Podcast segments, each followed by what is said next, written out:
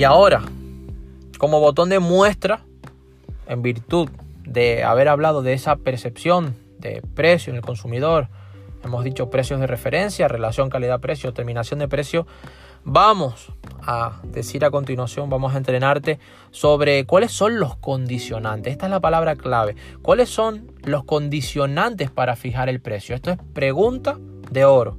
Condicionantes para fijar el precio.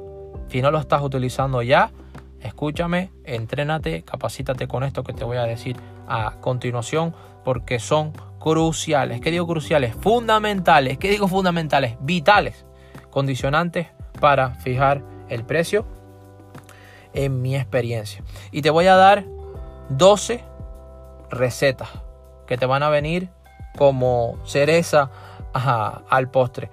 Y el primer condicionante son los costes.